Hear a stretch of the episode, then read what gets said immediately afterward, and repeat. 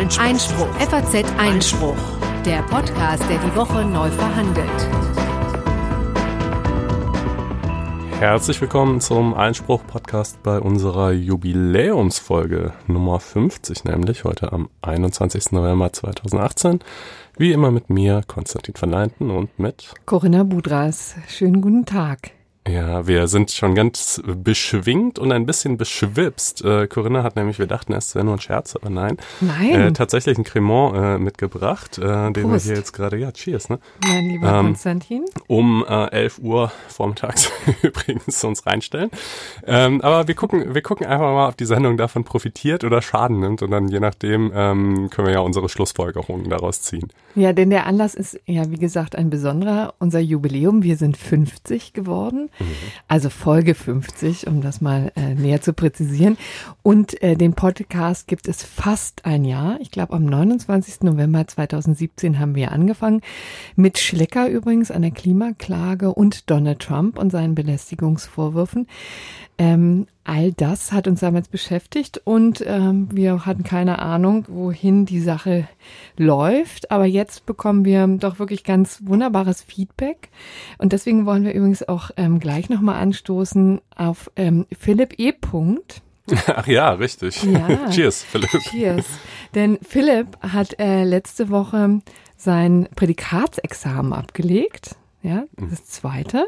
Und zwar nur durch uns. Das fand ich wirklich ein ganz, ganz Ich weiß nicht, ob es wirklich nur durch nee, uns ich, war. Das. Also, mein Lieber, er hat es so formuliert ähm, auf iTunes. Wir haben uns wirklich irrsinnig gefreut. Ich habe auch wirklich tatsächlich zwei Sekunden gedacht, das liegt vor allem an uns. Aber er hat eben geschrieben, nur durch das kontinuierliche Hören eures gut recherchierten Podcasts habe ich gestern mein zweites Prädikatsexamen ablegen können.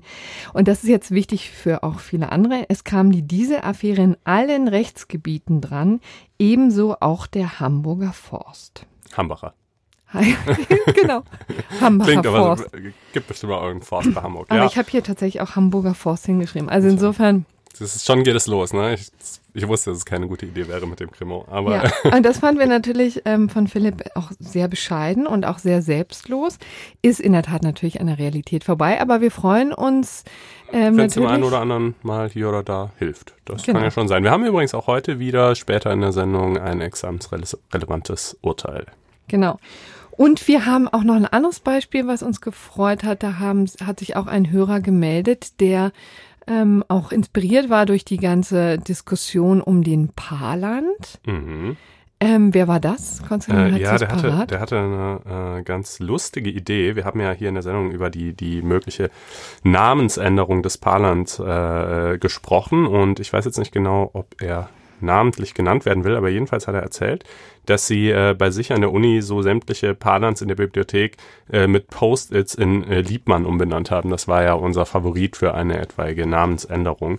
Ähm, und da jeweils noch so ein, so ein kleines eigenes kritisches Vorwort reingemacht haben. Ja, ähm, also haben jetzt die Bücher nicht beschädigt, aber so, um jedenfalls irgendwie ein äh, Zeichen zu setzen. Das Ganze hat an der äh, Goethe-Universität hier in Frankfurt äh, sogar stattgefunden. Ja, also es tut sich was und das freut uns sehr. Dann hatten wir auch noch übrigens zwei Hörer, das sei vielleicht auch ähm, nochmal der Vollständigkeit halber gesagt, dass wir natürlich auch ordentlich kritisiert werden. Auf ähm, Twitter vergangene Woche hat äh, sich Unmut geregt, weil wir Herrn äh, Stefan Habart als Kandidaten für den Bund, wo das Bundesverfassungsgericht durchgewunken haben. Ähm, kann man in der Tat auch anders sehen. Ne? Also wie gesagt, Kritikpunkte sind, äh, dass er eben Politiker ist und Wirtschaftsanwalt. Ja, ja mich hat nicht am Ende nicht überzeugt, aber ich meine, das muss ja auch nicht zwangsläufig so sein. Aber ähm, es freut uns, sagen wir mal, es freut uns jedenfalls immer, wenn ihr euch irgendwie wahlweise lobend oder auch kritisch äh, zu Wort meldet, was ja. ihr tun könnt, ne, auf Twitter oder auch gerne auf blogs.faz.net-einspruch. Äh, übrigens noch ein letzter allgemeiner Punkt, dann geht's auch gleich los mit der Sendung. Ähm, die letzte Folge, das ist euch vielleicht aufgefallen, war anders abgemischt als sonst. Äh, da hörte man mich stärker auf dem rechten und Corinna stärker auf dem linken Ohr. Das sollte so ein bisschen ein Raumgefühl erzeugen. Ähm, wir haben, sagen wir mal, gemischtes Feedback erhalten, aber äh, es würde uns interessieren, wie ihr es fandet. Diese Sendung ist jetzt wieder normal, ähm, aber schreibt uns gerne, ob es euch gefallen hat oder ob ihr es doof fandet, dann machen wir es in Zukunft so oder auch anders. Gut, dann kommen wir jetzt zu den Themen. Ne? Ja.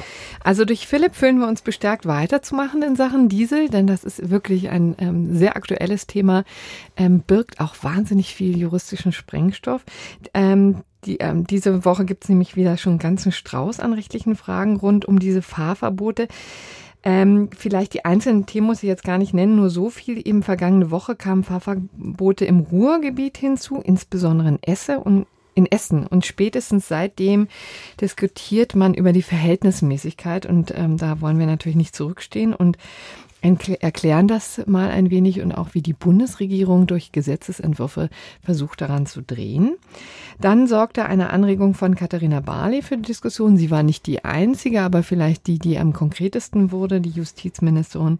Sie moniert, dass der Anteil der Frauen in der Politik so gering ist, also Bundestag gerade mal knapp über 30 Prozent und hat Vorschläge gemacht, wie das geändert werden kann und äh, die klopfen wir mal auf ihre Verfassungsmäßigkeit ab und dann gibt's ähm, noch ein sehr relevantes, ähm, examensrelevantes und ich nehme an auch sehr lebensnahes Urteil vom Bundesgerichtshof, denn es geht um Mietrecht.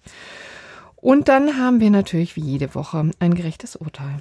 Ja. So, Genau. Beginnen wir also mit den Dieselfahrverboten. Der große Pkw-Block, das könnte etwas länger werden schon mal ja. als Vorwarnung. Aber ihr wisst ja, wir haben Kapitelmarken. Ne? Wenn ihr denkt, wir können es nicht mehr hören mit den Fahrverboten, dann könnt ihr das auch überspringen. Wäre allerdings ein großer Verlust für euch, denn ich glaube, ja, denn ich bin jetzt übrigens Aspekte, wirklich wieder angefixt. Ich hatte auch lange Zeit keine Lust drauf, ja. aber jetzt nimmt die De Debatte wieder an Fahrt auf. Also was ist ge ähm, geschehen? Das Verwaltungsgericht Gelsenkirchen hat einfach in die gleiche Kerbe geschlagen wie so viele andere Verwaltungsgerichte Verwaltungsgerichte zuvor, aber ist noch deutlich weitergegangen.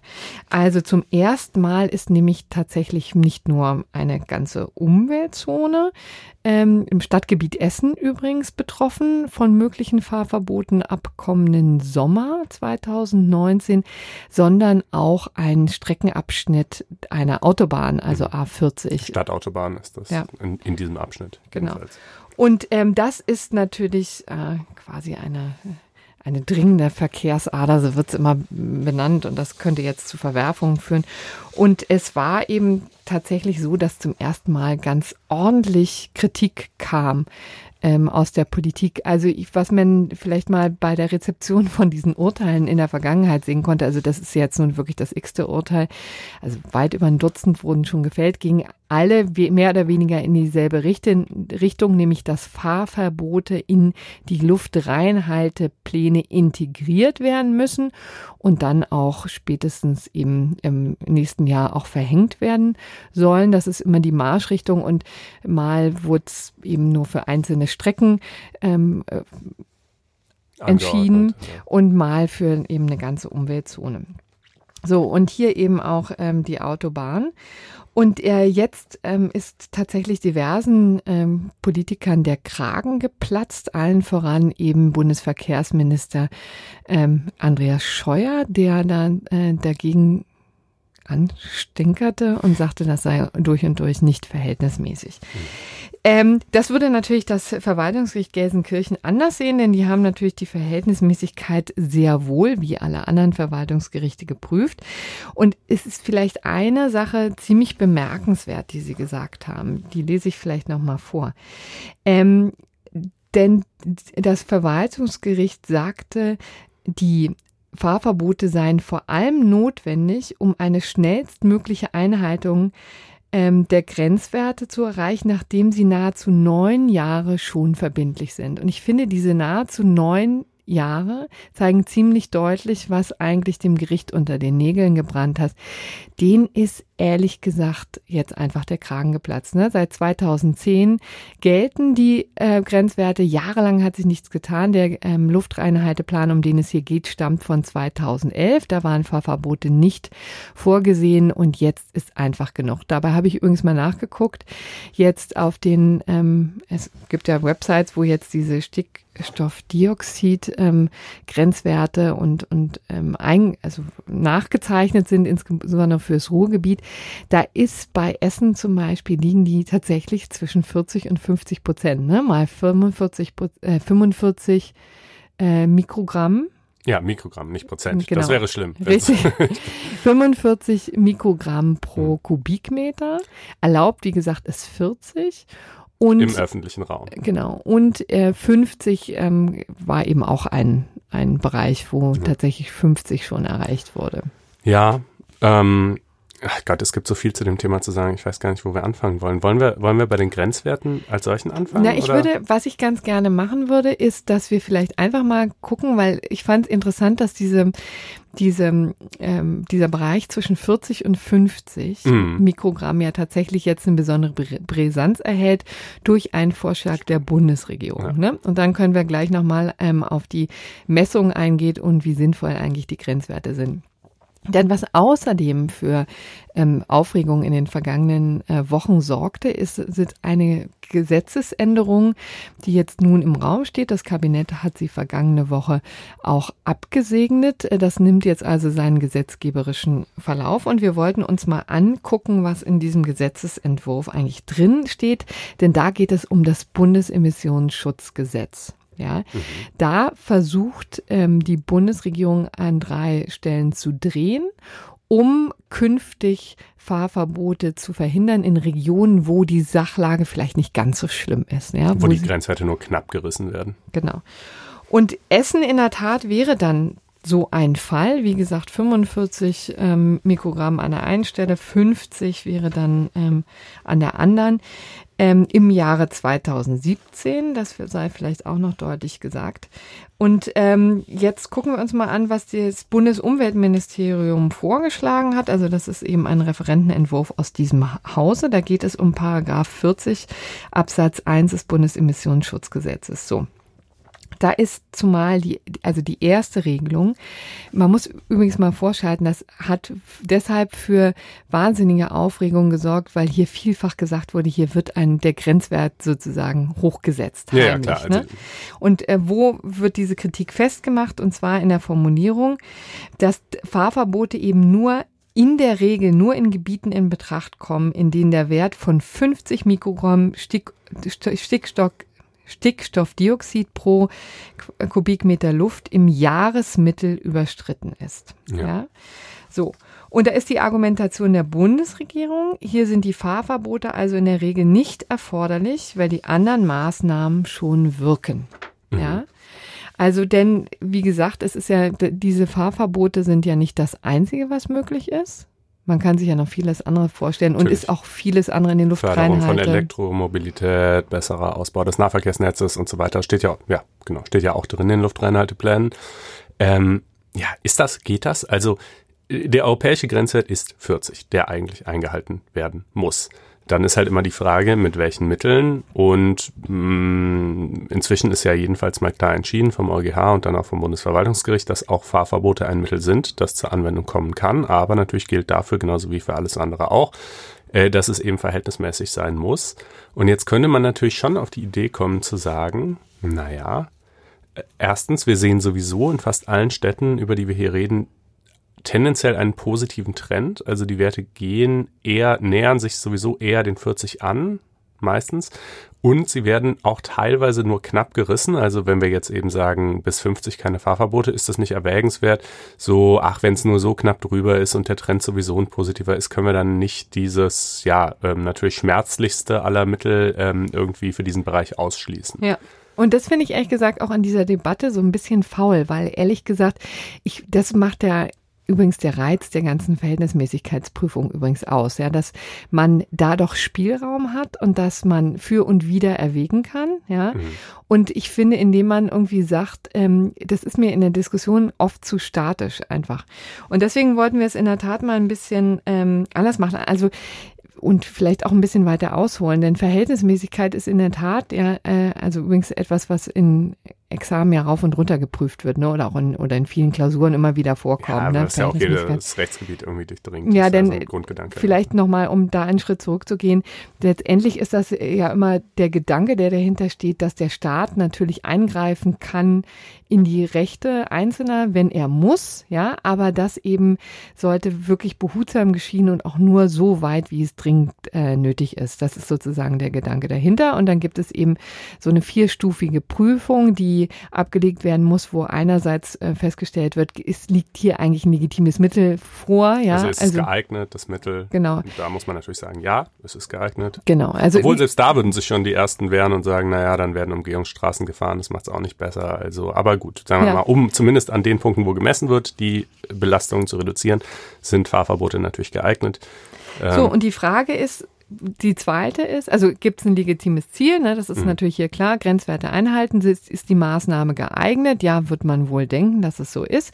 Wenn dann auf einmal wesentlich weniger äh, diese Fahrfahrzeuge durch die entsprechende Zone fahren. Und äh, drittens ist eben ähm, zu prüfen, ob die Sache erforderlich ist. Ja, und dann ist hier möchte quasi die Bundesregierung eingreifen und sagen, naja, gemessen an dem, was wir alles schon machen, ist die eigentlich nicht erforderlich. Denn warten wir noch mal ein bisschen ab, ja, mhm. dann wird sich das sozusagen von alleine lösen. Das ist so ein bisschen die Argumentation der Bundesregierung. Mhm. Und da muss man sagen, ich finde die jetzt auch nicht komplett abwegig dafür, dass man ja entgegenhalten muss sind, äh, wie, wie gravierend sind sozusagen einerseits die Schäden, die Gesundheitsschäden, die sind natürlich erheblich, je höher der Grenzwert überschritten wird, ja. Und auf der anderen Seite hat man dann eben die, ähm, aber doch den sehr deutlichen Eingriff in die Fahrverbote, in das Eigentumsrecht der Dieselfahrer, ne? Wertverlust und äh, Gebrauch ist eingeschränkt und so weiter und so fort. Also ich finde auch, dass ähm, das zumindest mal erwähnenswert ist. Also es ist natürlich schon so ein bisschen ein Taschenspielertrick, ne? Denn eigentlich die Grundsituation ist, du hast diese Spanne von 0 äh, Mikrogramm bis 40, die okay ist und hm. drüber nicht. Und dann liegt es bei der Behörde und anschließend beim Gericht zu prüfen, welche Mittel eben verhältnismäßig sind oder nicht. Und die Bundesregierung will jetzt einfach so einen kleinen Teil dieser Prüfung quasi herausschälen, indem sie eben äh, sagt, ähm, ganz generell sind Fahrverbote erst ab 50 verhältnismäßig. Das könnte natürlich theoretisch auch ohne ein solches Gesetz auch einfach das Gericht so sehen. Ja, ja und übrigens äh, auch die Kommune. Also das oder, richtet genau, sich die ja Kommune ist ja erstmal diejenige, die den Luftreinhalteplan aufstellt und dann das Gericht genau, überprüft. Genau, das, das Land, richtig, ja. genau. Und in, in der Kommune spielt es dann natürlich auch eine Rolle. Also im Grunde genommen richtet sich das jetzt erstmal an die, ähm, die das Land und die Kommunen. Ne? Ja. Ja, und ich bin mir auch nicht ganz sicher. Also einerseits gilt natürlich bei Europarecht immer dieser verflixte äh, Grundsatz der möglichst effektiven Durchsetzung. Ja, also es soll nicht nur irgendwie darauf hingewirkt werden, dass europäisches Recht umgesetzt wird, sondern es soll mit dem effizientesten Mittel darauf hingewirkt werden. Da müsste man natürlich sagen, das spräche für äh, Fahrverbote ähm, jenseits von 40 und nicht erst jenseits von 50. Ähm, andererseits gibt es natürlich auch im Europarecht den Verhältnismäßigkeitsgrundsatz genau. und deshalb würde ich auch ja, es ist natürlich neben allem anderen könnte man auch, wenn man Übles unterstellen will, sagen, so ein bisschen eine Verzögerungstaktik. Die Bundesregierung macht das jetzt erstmal, bis das dann wieder ausentschieden ist von den Gerichten, gehen Jahre ins Land. Bis dahin hat sich die Lage vielleicht anderweitig ähm, erledigt. Das kann man natürlich auch so sehen. Ähm, der wissenschaftliche Dienst des Bundestages hat dazu übrigens auch seine Meinung gegeben. Also das ist eben so ein, ähm, ja, eine Hilfestellung für Bundestagsabgeordnete. Die können dann eben nachfragen, wenn sie rechtlichen Beistand brauchen. Gibt es natürlich auch in vielen anderen Fragen, aber hier ist es eben auch, werden so juristische Gutachten erstellt. Und der wissenschaftliche Dienst hat sich das Ganze an, auch mal angeguckt und äh, jetzt am 5. November ähm, da auch seine Einschätzungen herausgegeben. Und er sagte zu diesem Punkt, Punkt ähm, machte er folgende äh, Ausführung. Also die Bundesregierung hat eben geschrieben, dass ähm, das in der Regel nur in Betracht kommt, äh, eben bei in der Regel nur in Betracht kommt, wenn der über über 50 Mikrogramm ist. Und zwar ähm, hat ist ein zweites Kriterium noch reingekommen und zwar muss das abgesenkt werden in einem äh, überschaubaren Zeitraum. Ja, mhm. das ist natürlich schon ein bisschen was anders als das Bundesverwaltungsgericht, das in seinem Grundsatzurteil im Februar 2018 ja gesagt hat, dass das Ganze schnellstmöglich erfolgen soll. Mhm. Ja. Der wissenschaftliche Dienst war jetzt so ein bisschen gnädig, er hat das äh, sozusagen äh, gleichgesetzt, ja, mhm. schnellstmöglich sei das gleiche wie in einem überschaubaren überschaubaren Zeitraum.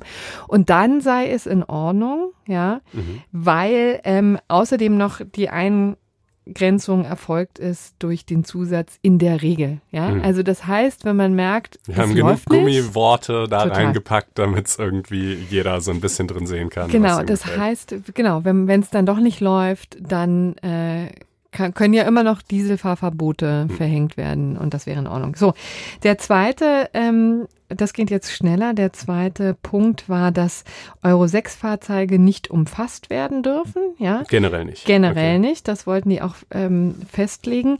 Das fand der wissenschaftliche Dienst in Ordnung bei ähm, zonalen Fahrverboten, also die eben so eine Umweltzone betreffen, wie es hier in Frankfurt der Fall ist oder eben auch in Essen. Aber weil eben übrigens das Bundesverwaltungsgericht Euro 6 gar nicht in seinen Stufenplan eingebezogen hat, denn das Bundesverwaltungsgericht hat ja gesagt, um das Ganze verhältnismäßig zu gestalten, muss man das sukzessive einführen. Ne? Erst die ganzen Dreckschleudern und dann am Ende sogar den Euro 5. Aber von Euro 6 war gar nicht die Rede und deswegen sei das in Ordnung. Bei streckenbezogenen Fahrverboten, wie sie zum Beispiel in Hamburg ähm, schon gibt, also nur für einzelne Straßen, ähm, bestehe gar kein Grund, ähm, Euro 6 da außen vor zu lassen, sagt der wissenschaftliche Dienst. Also in dieser Hinsicht gab es dann einen kleinen Rüffel. Und das dritte fand ich auch nicht uninteressant, war eben eine, ähm, eine Regelung, die künftig Euro 4 und Euro 5 Fahrzeuge betrifft. Und zwar ähm, sind die ausgenommen oder sollen die nach dem Willen der Bundesregierung ausgenommen sein, wenn sie im praktischen Fahrbetrieb, also auf der Straße, nicht auf dem Prüfstand, weniger als 270 äh, Mikrogramm Stickoxide pro Kilo, äh, Kubikkilometer ausstoßen, ja. Und damit pro Kilometer ausstoßen. Und damit soll ganz klar natürlich der Anreiz gesetzt werden, umzurüsten. Mhm. Ja, also denn das Ganze, und das finde ich übrigens auch durchaus nachvollziehbar, ja. Also, dass wenn man schon so einen Riesenbohai macht um Hardware-Nachrüstung, wo es tatsächlich ja um Tausende von Euro geht, von denen ja immer noch nicht klar ist, wer die eigentlich zahlen soll, da muss sich das auch irgendwie, muss irgendwie sichergestellt machen, ja. Äh, sein, dass man dann nicht doch irgendwie im Nachgang mit Fahrverbot belegt wird. Und so sieht es eben auch der wissenschaftliche Dienst, der sagt eben auch, dass das Bundesverwaltungsgericht durchaus solche Anreiznormen vorsieht und auch sagt, äh, hier könnt ihr ähm, Anreize setzen, Ausnahmeregelungen für eben solche Nachrüstungen vorsehen. Ja, so. finde ich jetzt auch ganz zweckmäßig. Also insofern lange Rede, kurzer Sinn. Ich finde das, was die Bundesregierung da versucht, ist jetzt nicht so ehrenrührig, wie es immer in der öffentlichen Diskussion dargestellt wird. Hm. Die Frage ist in der Tat, ob es so viel bringt. Also vielleicht wird sich dann die eine oder andere der eine oder andere Bundesland, die eine oder andere Kommune tatsächlich dann auch inspiriert fühlen, das äh, umzusetzen. Ja, also schon allein die, äh, die Begrenzung auf 50 statt 40 ähm, Mikrogramm macht halt echt an vielen Orten schon den mhm. entscheidenden mhm. Unterschied, weil die Grenzwerte, die werden jetzt nicht dramatisch um etliche 100 Prozent überschritten, sondern in der Regel äh, eher geringfügig. Ja, manchmal sind es auch 60 Mikrogramm oder so, aber ähm, das würde schon mal, würde schon mal äh, sicherlich einen Unterschied machen. Und es gibt natürlich in der öffentlichen Diskussion, heißt es dann zumindest von interessierter Seite. Äh, ja, na großartig, hier wird jetzt einfach das europäische Recht letztlich ausgehebelt. Die denken sich jetzt einfach einen anderen Grenzwert aus äh, und unterhalb dieses anderen Grenzwerts sollen dann nur so diese ganzen Wischiwaschi-Maßnahmen greifen, die irgendwie am Ende des Tages nicht effektiv genug sind. Äh, und äh, unsere Fahrverbote, die wir uns so langsam aber sicher erkämpft haben, ähm, wollen, sollen sie jetzt eben auf diese Weise wieder torpediert werden. Ähm, Im Hintergrund stehen, glaube ich, verschiedene Dinge. Im Hintergrund steht einmal einfach die Frage, wie sinnvoll sind diese Grenzwerte mhm. überhaupt? Darüber haben wir hier im Podcast noch nicht so viel gesprochen. Darüber wurde auch in der De Debatte zumindest lange Zeit nicht so viel geredet. Ähm, rein ähm, formell betrachtet könnte man natürlich sagen, es ist egal. Das ist halt europäisches mhm. Recht. Da steht 40 Mikrogramm, also gelten 40 Mikrogramm. Das ist natürlich auch so. Solange das so ist, ist dieser Grenzwert erstmal einzuhalten. Ähm, aber trotzdem ist es ja mal interessant zu wissen, ob der eigentlich irgendwie wissenschaftlich fundiert ist oder nicht. Mhm. Ähm, Dazu muss man sagen, du hast schon gesagt, der wurde 2010 festgelegt. Das ging auf Studien der WHO zurück. Und es gibt. Der Weltgesundheitsorganisation. genau. Ne? Und ähm, das fällt natürlich, das ist mal wieder genauso hier wie bei, bei Glyphosat äh, oder, oder bei CRISPR-Cas9. Natürlich können wir ja selber nichts dazu sagen, ähm, wie ab, ab welchem Mikrogrammwert äh, äh, Stickstoffdioxid in der Luft irgendwie Gesundheitsschäden zu befürchten sind.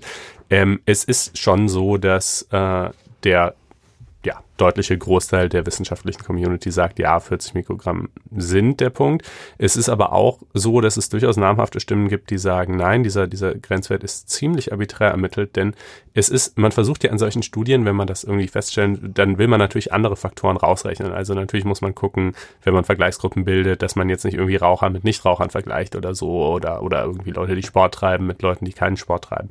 Ähm, das wird versucht, aber die Kritik ist halt immer, dass man sagt, dieser insgesamt jedenfalls, und das insoweit auch unbestritten, ist der Einfluss von Stickoxid auf die Gesundheit so gering, äh, dass es extrem schwer ist, andere Störfaktoren zu eliminieren. Mhm. Ja. Und das ist also einfach, weißt du, wenn, wenn du einen Faktor hast, der ist zwar vielleicht gesundheitsschädlich, aber auf jeden Fall nur in einem eher geringen Ausmaß und, äh, und du hast noch tausend andere Faktoren, die natürlich auch die Gesundheit der Probanden beeinflussen, dann wird es einfach wahnsinnig schwierig, das zu isolieren. Ja, beim Rauchen ist es einfacher, weil das Rauchen einfach viel schädlicher ist. Ähm, naja, also jedenfalls beispielsweise ne, dieser Dieter Köhler, der war, das ist glaube ich so der namhafteste äh, Gegenredner in diesem Kontext, der war lange Jahre auch äh, Präsident der Deutschen Gesellschaft für Pneumologie, ähm, also beschäftigt sich durchaus seit langen Jahren beruflich mit diesen Themen. Äh, der sagt, die Grenzwerte, also wirklich, man könnte sie auch verdreifachen und es wäre auch völlig egal, ähm, die, der Punkt, ab dem äh, es anfängt, gesundheitsschädlich zu werden, liegt weit drüber. Man sieht es ja immerhin auch, ne, im öffentlichen Raum sind es 40 Mikrogramm an Arbeitsplätzen können es je nach Industrie bis zu 950 sein. Mhm. Ja, klar, arbeiten tun eher gesunde Leute und auch nicht den ganzen Tag, aber trotzdem, ich meine, irgendwie eine Überschreitung um fast das 25-fache ist ja kann schon mal zum Nachdenken anregen. In den USA sind es im öffentlichen Raum zum Beispiel auch durchweg 100 Mikrogramm. Also so, das ist mal so die eine Baustelle. Ich kann dazu nichts Endgültiges sagen. Es scheint so, als seien 40 Mikrogramm zumindest mal eher vorsichtig kalkuliert. Ähm, aber gut, das kann man natürlich auch andererseits im Interesse des Gesundheitsschutzes so machen. Die andere Frage, äh, die jetzt ähm, in dieser Woche virulent geworden ist, übrigens äh, dank Recherchen dieser Zeitung. Ja. Ähm, der ist, Frankfurter Allgemeinen Sonntagszeitung genau, an dieser deine, Stelle gesagt. Richtig. Genau. Der äh, Kollege Patrick Bernau sei hier an dieser Stelle auch mal erwähnt. Richtig, der hat das ausgegraben. Äh, es ist ja nämlich noch die Frage, wie werden diese Grenzwerte eigentlich gemessen oder vielmehr, wo werden die gemessen?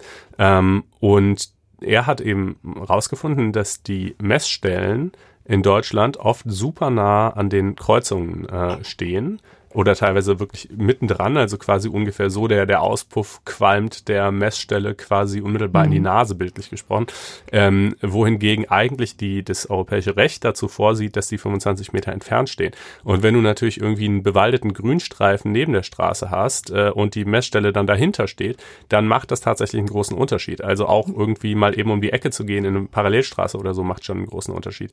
Ähm, und das kann man vielleicht historisch auch nochmal erklären. Das ist eben interessant interessanterweise ist das, ja, ruhig ja, ja, ne, nach hier. Ich find, Jetzt an dieser Stelle, ja, genau. Ja. Wäre mal ein bisschen Cremant auch ganz gut. Ähm, ich, ich, fand das äh, auch ganz interessant, was er herausgearbeitet hat, denn ähm, letztendlich liegt das eben daran, dass äh, eben in, in Deutschland quasi die, die Mess, Messung immer tatsächlich den Höchstwert auffangen sollen. Also das mhm. ist sozusagen was, was die Spitze des Eisberges ist. Dementsprechend, das fand dann eben seinen einen Niederschlag auch in der Gesetzgebung. Dann waren eben die Grenzwerte auch tatsächlich höher. Ähm, Im europäischen Bereich ist das eben wohl ein anderer Ansatz. Da geht es sozusagen darum, den Jahresmittelwert zu erreichen und der ist eben, ähm, kann dann eben ähm, niedriger gesetzt werden, ja, weil man auch der Meinung ist, man misst jetzt nicht direkt am Auspuff, sondern das, was eben die europäischen Vorgaben sind, ist, dass man 25 Meter von der, äh, von der Kreuzung wegmisst und deswegen eben nicht alle, also die schärfsten ähm, Dinge eben nicht misst und äh, mit, mit einberechnet. Ne? Ja, das also ist die, sozusagen der Punkt. Die Idee ist ja eben auch, dass 40 Mikrogramm im öffentlichen Raum, also das, die Idee ist ja, wo Leute sich längerfristig in der Öffentlichkeit aufhalten, nicht überschritten werden sollen. Und wo halten sich Leute denn längerfristig auf? Unmittelbar mit der Nase an der Kreuzung oder vielleicht doch eher auf der Parkbank, die irgendwie zehn Meter entfernt steht? Doch wahrscheinlich letzteres. Ne? Äh, also deshalb ist es tatsächlich nicht unbedingt so sinnvoll. Es gilt auch nicht für alle Messstellen in Deutschland. Manche sind auch ordentlich platziert, andere aber nicht. Ähm, es ist dann offenbar äh, so, dass äh, es bei den Verkehrsministerien der jeweiligen Länder läge. Es gibt schon so eine Initiative, das zu überprüfen und gegebenenfalls zu ändern. Das müssen aber die Verkehrsministerien der jeweiligen Länder ähm, kooperieren. Äh, interessanterweise die, ähm, diejenigen, äh, die Grünen regiert sind, beziehungsweise nein, wo der Verkehrsminister von den Grünen gestellt ist, äh, sperren sich dagegen und sagen, nee, man sollte jetzt nicht die Debatte verlagern auf Nebenkriegsschauplätze und irgendwie mit irgendwelchen Technicalities äh, daherkommen, äh, die doch vom Kern des Geschehens ablenken. Das finde ich ziemlich fragwürdig, weil das scheint mir doch gerade der Kern des Geschehens zu sein. Also wenn sich herausstellt, äh, äh, dass die Grenzwerte gar nicht gerissen werden, dann führen wir hier eine absurde Scheindebatte seit, äh, seit äh, Jahren. Ähm, und, äh, und das würde ich auch mal an der Stelle sagen wollen. Es ist ja, es wird dann auch immer so getan, als seien das auf der einen Seite die Interessen der Autoindustrie, also sozusagen als würde dann nur so einem, einer kleinen Schar von äh, Vorstandsvorsitzenden in die Tasche gewirtschaftet durch die ähm, äh, willfährige Bundesregierung, aber so ist es ja nicht. Also äh, dass es der Autoindustrie gut geht, ist ja letztlich schon irgendwie im Interesse von Hunderttausenden Angestellten und weiteren Hunderttausenden in der Zuliefererindustrie und letztlich dem gesamten deutschen Staat, der auch wiederum von den Steuereinnahmen lebt. Also, ja, wobei ich das jetzt auch nicht das schlagendste Argument finde, dann sollen sie eben Geschäftsmodell finden, was äh, sich irgendwie an die Rahmenbedingungen hält und was eben auch wettbewerbsfähig ist. Aber auf der anderen Seite denke ich eben, es ist, also der Kniffer ist natürlich derjenige, der mit ähm, einem diese durch die Gegend führt, was ich ja. übrigens nicht tue. Ja, also insofern bin ich frei von jeglichen Interessenkonflikten. Das kann man ja auch mal positiv erwähnen. Manchmal, oft genug haben wir ja Interessenkonflikte. Aber ich finde, was ich, ich kann so ein bisschen das Argument der Grünen auch nachvollziehen, weil, weil man will jetzt nun in diese Diskussion jetzt auch nicht den Anschein erwecken, der, der Staat mache sich einen schlanken Fuß und ähm, wähle den wichtigsten, den einfachsten Weg, was er ja übrigens in vielerlei Hinsicht durchaus tut. Ja, mhm. also auch da durch, da hat ja das VG Kelsenkirchen durchaus auch recht, dass wir hier neun Jahre nach dem Inkrafttreten dieser Grenzwerte drüber reden, ist eigentlich auch ein bisschen. Ja gut, und wir würden immer noch nicht drüber reden, wenn nicht die DUH ähm, diese Klagewelle losgetreten ja. hätte. Ne? Auf die geht's ja letztlich zurück. Auf die können wir dann übrigens vielleicht gleich auch nochmal als nächstes äh, zu sprechen kommen. Ne? Ja, wobei ich im Grunde genommen, also Anstoß soll hier einfach sein, dass ich finde, dass die Debatte zu flach ge äh, geführt wird und dass es wirklich wesentlich spannender und auch kontroverser zugeht und man in der Tat hat, insbesondere was die Verhältnismäßigkeit angeht, auch vielfach, ähm, also viel tiefer noch graben kann. Und übrigens auch gerade jetzt noch ein Hinweis für die Jurastudenten.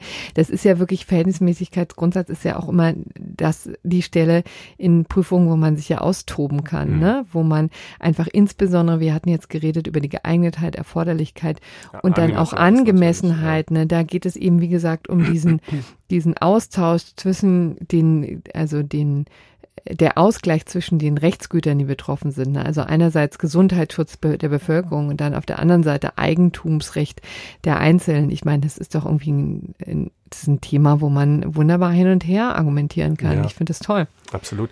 Übrigens, genau, vielleicht bevor wir zur deutschen Umwelthilfe kommen, über die wir gleich noch reden müssen, ähm, es stellt sich ja jetzt auch noch die Frage, ne, bisher gibt es ja tatsächlich umgesetzt, wurden die Fahrverbote bisher erst in Hamburg. Da sind sie relativ einfach zu kontrollieren, weil sie, ich glaube, nur eine oder zwei Straßen, ja. große Durchgangsstraßen betreffen und in dem Bereich gibt es dann halt tatsächlich einfach so Sonderstreifen, die da halt rumziehen und, und gucken und Autos gegebenenfalls anhalten oder natürlich gerne auch parkende Autos äh, sich äh, vorknöpfen.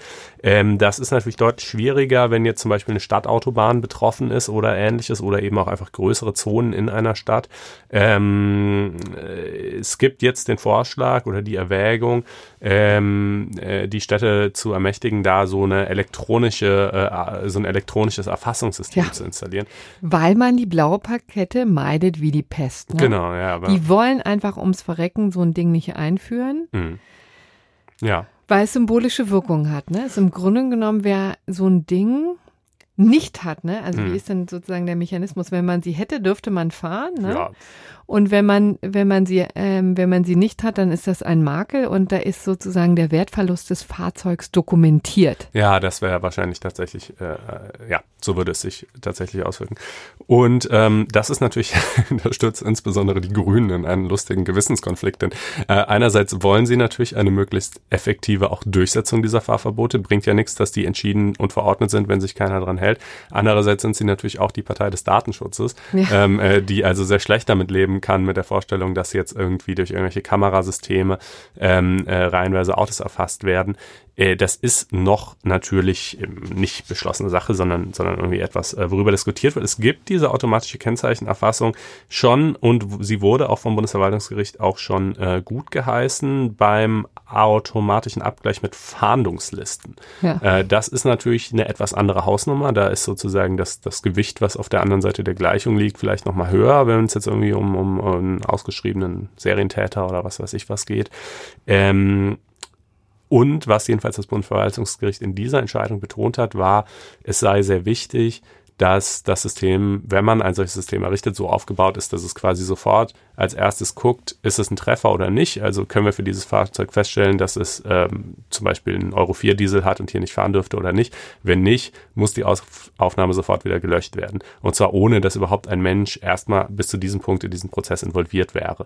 Und nur die Treffer, die, also wo tatsächlich es danach aussieht, dass gegen das Fahrverbot verstoßen wurde, können dann zur weiteren Bearbeitung äh, an äh, Mitarbeiter der Behörde überhaupt äh, weitergegeben werden. Das wäre sicherlich eine wichtige Rahmenbedingung, um das überhaupt ähm, irgendwie machen zu können. Aber ob es dann letztlich vor Gericht halten würde oder nicht, ist trotzdem mhm. offen. Aber vielleicht sagt man in diesem Zusammenhang nochmal, ist es tatsächlich schon eine ziemlich konkrete Planung. Ne? Also betroffen soll wohl sein, also das eben ähm, der Straßenverkehrsgesetz, da wird ein Paragraph 63c eingeführt, mhm. werden ist sogar schon im Bundestag. Und da geht es eben, äh, wie gesagt, um diese automatisierte Kennzeichenabgleich. Ja. Ja, das. Ähm also könnte in der Tat bald kommen.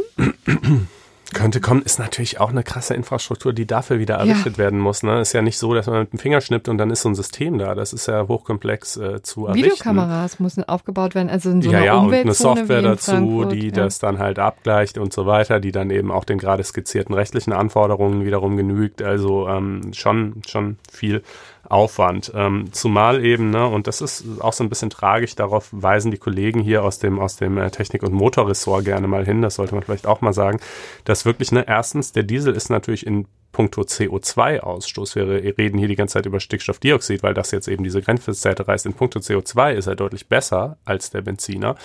Und die, gerade die neueste Generation von Dieseln hat wirklich echt nochmal einen Quantensprung hingelegt, was die Verringerung von Stickoxidausstoß Ausstoß, äh, angeht. Die, die stoßen wirklich viel, viel weniger aus. Die halten jeden Grenzwert mühelos ein.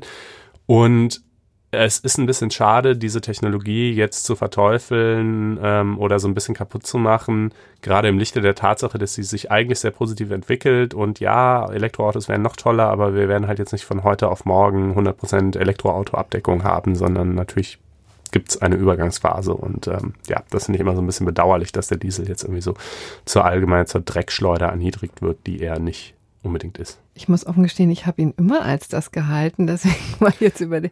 Aber ich, da war ich in der Tat vielleicht auch nicht äh, auf den neuesten Stand. Doch, das wir packen auch mal hier, also wir packen natürlich wie immer Shownotes in die Sendung, ne? Die könnt ihr da in eurem jeweiligen Podcast-Player sehen oder auch unter blogs.faz.net-einspruch mit weiterführenden Links zu all den Dingen, die wir hier besprechen. Und da packen wir dann unter anderem auch mal einen Text rein, der eben genau dieses hm. dokumentiert. Vieles übrigens von dem, was wir hier auch besprochen haben, findet man auch in unserem FAZ Online Magazin. Äh, FAZ Einspruch. Da ja. führen auch die Shownotes dann sowieso hin. Ja. Äh, genau, also das ist, ne, haben wir ja hier schon verschiedentlich erwähnt. Ähm, erscheint sechs Tage die Woche, einen Tag die Woche mit exklusiven Stücken, die es nur dort gibt. An den übrigen Tagen überwiegend kuratierte Stücke aus der FAZ und der Frankfurter Allgemeinen Sonntagszeitung mit rechtlichem Bezug. Es würde uns sehr freuen, wenn ihr da mal reinschauen wolltet und das könnt ihr tun unter faz.net-einspruch testen. Ein Wort, alles zusammengeschrieben. Äh, und da habt ihr auch die Möglichkeit, ein vierwöchiges kostenloses Probeabo abzuschließen. Könnt also einfach mal reinschauen, ob es euch gefällt oder nicht und dann hoffentlich dabei bleiben. Wir sind fast zu Ende mit dem Dieselpaket, aber wir wollen noch, noch, die deutsche Un Umwelthilfe nochmal hm. würdigen, die das Ganze ja angestoßen hat und Richtig. systematisch bis zu allen, äh, bis zum höchsten Gericht durchtreibt. Ja. Was gibt es da Neues? Also die, die ist wirklich ähm, ja in weiten Teilen der Politik verhasst. Das muss man so sagen, weil die mh, mm, ja erstens extrem schlagkräftig ist. Also ähm, sieht man ja, ne, die haben ja wirklich mit ihren mit ihren äh, Land auf Land aberhobenen äh, Fahrverbotsklagen echt was bewirkt und und ähm, natürlich vielen Leuten viel Kummer bereitet. Die treten auch sehr breitbeinig auf, ähm, die sind sehr ja äh, nie um einen markigen Spruch verlegen und ihnen wird halt vorgeworfen, zumindest von manchen Leuten, dass sie so einfach ihnen genau gerade der Blick für die Verhältnismäßigkeit fehlt, sondern sie so ein bisschen so Umweltschutzfundis wären. Gut, das mag man sehen, wie man will. Ähm, äh, das ist mehr so eine, das hat jetzt erstmal mit der juristischen Bewertung nicht wirklich was zu tun, aber es gab jetzt eben einen CDU, war es Kreisverband, glaube ich, ähm, der sich dafür einsetzen will, dass die CDU äh, als äh, Partei den Beschluss fasst, ähm, darauf hinzuwirken, dass die DUH ihren Gemeinnützigkeitsstatus verlieren soll. Weil die eben sagen, das ist hier mehr sowas irgendwie wie die Antifa für Umweltschutz so ungefähr. Ähm, also äh, das ist irgendwie, das ist kein seriöser Verein und äh, und, ähm, dementsprechend ja. sollten die nicht gemeinnützig sein. Äh, ja. Ja, genau. Also äh, ich habe ich hab heute Morgen gerade noch vor der Sendung mit äh, Professor Lars Leuchner telefoniert, äh, der ein sehr, sehr viel im, im äh, Vereinsrecht macht, auch hier ehrlich den Vereinsrechtstag ähm, äh, organisiert und ihn mal gefragt, äh, äh, was ist da eigentlich dran? Was irgendwie ist das eine plausible Idee? Kann man das machen? Ähm, die kurze Antwort ist nein. die lange Antwort ist, also erstmal ist es natürlich nicht Sache der Politik, darüber ja. zu entscheiden. Also das ist ja nichts, das ist ja nicht, man kann jetzt nicht irgendwie äh, als, als Partei ähm, oder als Fraktion oder als irgendwas sagen, wir entziehen irgendwie die Gemeinnützigkeit. Das äh, legen die, die äh, Finanzämter fest, ob ein Verein äh, gemeinnützig ist oder nicht. Und zwar anhand konkreter Kriterien, die in der Abgabenordnung drinstehen. Ähm, und da muss man sagen, der Zweck der DUH ist natürlich erstmal tauglich äh, zur Gemeinnützigkeit, also Umweltschutz ist ja, ein, ein, ein, definitiv. Das würden in der Tat so auch viele so sehen, glaube ich, gerade bei den, bei dem Feldzug, bei den Ergebnissen, die dieser Feldzug dann erzählt hat. Absolut. Ähm, und ob man jetzt, ob einem jetzt deren Mittel gefallen oder nicht, ist erstmal irrelevant, zumindest solange sie sich in einem rechtsstaatlichen Rahmen bewegen. Aber das reihenweise Erheben von Klagen vor Verwaltungsgerichten wird man sicherlich nicht als irgendwie äh, eine rechtswidrige äh, Methode ansehen können. Also das ist, steht ja jedem zu, zu klagen. Und wenn man nicht recht hat, dann verliert man eben. Aber die gewinnen ja tatsächlich, äh, oft jedenfalls. Ähm, es gibt natürlich, es gibt so Kritikpunkte wie zum Beispiel, dass die irgendwie Spenden von Toyota annehmen würden. Toyota baut kaum Diesel, eher, macht eher Elektro- und Hybridautos. Äh, so nach dem Motto halt, ne, die, die schädigen die deutsche, nehmen es in, in Kauf, dass sie die deutsche Autoindustrie schädigen ähm, und, und irgendwie ausländische äh, Autobauer indirekt fördern. Naja, dazu meinte der, der Professor Leuchner also, ähm, solange das nur ein Kollateralschaden ist und denen es aber trotzdem offenkundig primär um den Schutz der Umwelt geht, schadet das nicht. Es wäre wirklich erst dann was anderes, wenn man sagen könnte, der eigentliche Zweck, eigentlich ist das eine Lobbyorganisation von Toyota zum Beispiel, ja, mhm. die quasi unter dem Deckmantel des Umweltschutzes nur darauf aus ist, die deutschen Autobauer zu schädigen. Dann wäre sicherlich der Punkt erreicht, wo man über einen Entzug der Gemeinnützigkeit nachdenken könnte, aber dafür ist nichts dargetan. Ähm, und insofern muss man die DUH sicherlich nicht mögen, aber für den Entzug der Gemeinnützigkeit ist nicht viel äh, ersichtlich. Okay. Gut, dann hätten wir jetzt diesen ganzen Block mal abgeschlossen. Ja. Ähm, vielleicht für eine längere Zeit. Das wäre ganz schön. Jetzt kommen wir zu einem ganz, ganz anderen Thema, nämlich den Frauenanteil in der Politik, ja. der interessant zurückgeht, anstatt weiter hochzugehen. Jedenfalls ja. was das ähm, was den Bundestag angeht. Ne? Ja, also aktuell ist ein Tiefstand seit, ich weiß nicht mehr, vielen, vielen Jahren jedenfalls. Seit den 90ern mehr, äh, Seit den immer, 90ern, ne? Ja, war es nicht mehr so niedrig. Ich glaube, letzte Legislaturperiode waren es noch irgendwie um die 36 Prozent und jetzt sind es 30, irgendwas oder so mhm. in der Größenordnung jedenfalls. Im Bundestag, in den Landesparlamenten sieht es auch nicht so viel anders aus. Ich habe mal geguckt, der niedrigste Wert sind 24,5 Prozent und der höchste Wert sind 40,6 Prozent in Landesparlamenten. Ähm, und nun gibt's eben diverse Politiker und Politikerinnen, die das irgendwie für einen Missstand halten und ändern wollen. Übrigens auch über die Parteigrenzen hinweg. Ne? Mhm. Also die SPD, wie gesagt, mit Frau Katharina Barley, unsere Justizministerin, war da vorne mit dabei, aber auch die Frauenunion, Frau Annegret Kramp-Karrenbauer, Entschuldigung, mhm. ähm, hat ähnliches äh, plädiert, jedenfalls war sehr offen für Änderungen. Ja. Ne? Selbst die Kanzlerin hat Sympathie erkennen lassen. Die hat jetzt nicht unmittelbar sich für so eine Wahlrechtsänderung ausgesprochen, aber jedenfalls hat sie irgendwie gesagt, Parität muss das Ziel sein. Gut, muss das Ziel sein, kann natürlich viel bedeuten. Wie man das Ziel erreicht, ist ja, ja immer nochmal die andere Frage. Aber so, genau. Aber, und ja, es gibt die Frauenunion, das stimmt schon, aber man muss schon sagen, im Wesentlichen getragen wird dieser Vorstoß, glaube ich, von der äh, SPD, von den Grünen und von hm. der Linkspartei. Das sind schon die, da sind ja auch die Parteien, die ähm, intern äh, dazu kommen wir gleich noch, sich schon sozusagen die strengsten Selbstverpflichtungen auferlegt haben, ja. ähm, was die Beteiligung von Frauen angeht. In diesem Zusammenhang könnte man sagen, dass das Schlusslicht sozusagen, was den Frauenanteil angeht, die AfD und die FDP sind. Ja. Äh, die AfD hat eben einen Männeranteil im Bundestag von 88,3 Prozent und die FDP von 77,5 Prozent. Und offensichtlich wird zumindest in der FDP das auch als so ähm, ja, erschütternd wahrgenommen, dass da ja auch schon offen über eine Frauenquote tatsächlich nachgesprochen, äh, nachgedacht wurde in einer einen oder anderen Form, wie ja. immer die nun aussehen mag. Aber also es gibt ja im Grundsatz erstmal zwei Erwägungen, auf die man, ähm, die man hier anführen könnte. Die eine wäre zu sagen, Frauen werden irgendwie benachteiligt ähm, es gibt quasi eine Diskriminierung, die wir beseitigen müssen. Also es sind deshalb so wenige in den Parlamenten, weil sie irgendwie irgendwelchen Diskriminierungen ausgesetzt sind. Die andere wäre zu sagen, nein, das gibt es gar nicht oder jedenfalls verzichten wir auf den Nachweis, aber einfach im Sinne einer ausgewogenen Repräsentanz, es sind ja schließlich auch ungefähr 50 Prozent der Bevölkerung weiblich, sollten auch ungefähr 50 Prozent der Abgeordneten weiblich sein. Ähm, zu dem ersten Punkt, dafür lässt sich jedenfalls in einem unmittelbaren Sinn keinen Anhaltspunkt finden. Was? Also. Na, das finde ich ja eine mutige Aussage. Also meinst du jetzt bei der Wahl als solcher oder naja, also man beim kann, Vorgang äh, auf dem Weg dahin? Naja, auf dem, ähm, äh, auf dem Weg dahin. Also es geht ja darum, wer, wer in, den, in, den, in den Wahlkreisen aufgestellt wird, mhm. respektive auf den Listen landet. Also der simpelste äh, und naheliegendste und sehr, finde ich, ziemlich irgendwie erhellende Abgleich ist einfach mal mit, den, äh, mit, dem, mit der Frauenquote bei den Parteimitgliedern. Mhm. Und die entspricht der Quote in den Parlamenten, die liegt sogar eher noch niedriger. Also wenn du quasi guckst, wie viele Frauen sind eigentlich Parteimitglieder, und das ist ja mal der erste Schritt, um irgendwann in einem Parlament zu landen, und dann guckst, wie viele Frauen sitzen in Parlamenten, dann stellst du fest, dass es bei der FDP genau ausgewogen ist. Also da sitzen so viele Leute im Bundestag, äh, so viele Frauen im Bundestag, wie auch prozentual Parteimitglieder sind.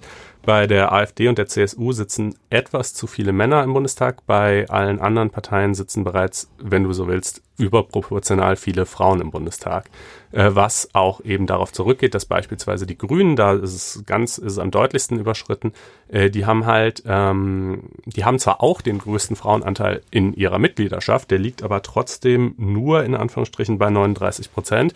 Äh, die haben aber die Vorgabe, dass ihre Listen mindestens 50 Prozent weiblich sein müssen, also jeder zweite Platz geht auf jeden Fall mhm. an eine mhm. Frau. Die anderen Plätze können aber auch an Frauen gehen, können auch an Männer gehen, je nachdem.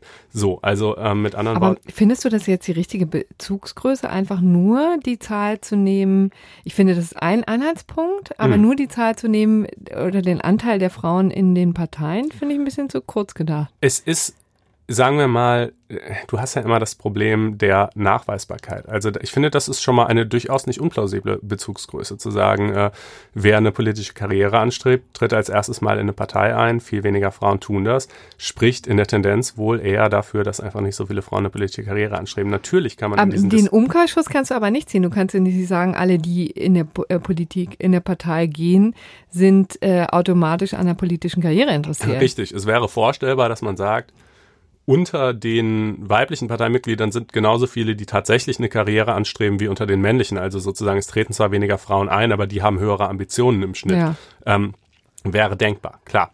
Ähm, du hast, und natürlich kannst du umgekehrt auch immer argumentieren, na ja, es treten vielleicht weniger ein, aber das ist nur deshalb so, weil schon im Vorfeld irgendwelche diskriminierenden Faktoren wirken, die bereits dazu führen, dass sie eben in geringerer Zahl eintreten.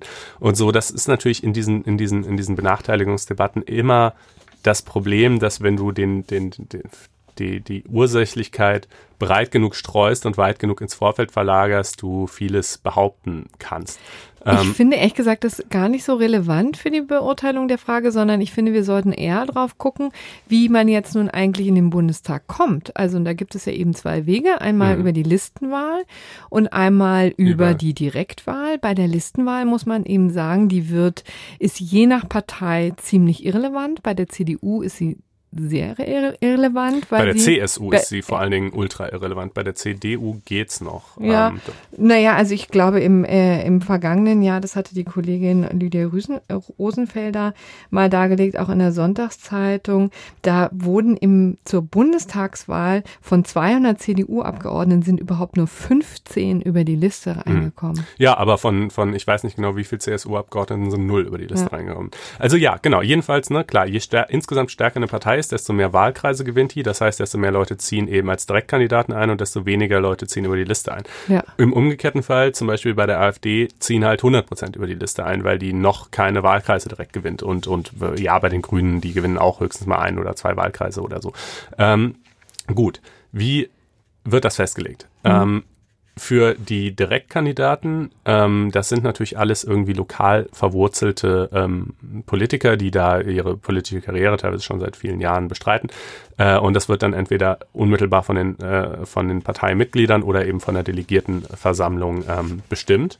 Äh, das ist ein komplizierter Prozess, in den viele Interessenlagen, Befindlichkeiten, ähm, ja, Fragen von Lo Seilschaften, wenn du so willst, Fragen von lokaler Vernetztheit ja. und so weiter einfließen.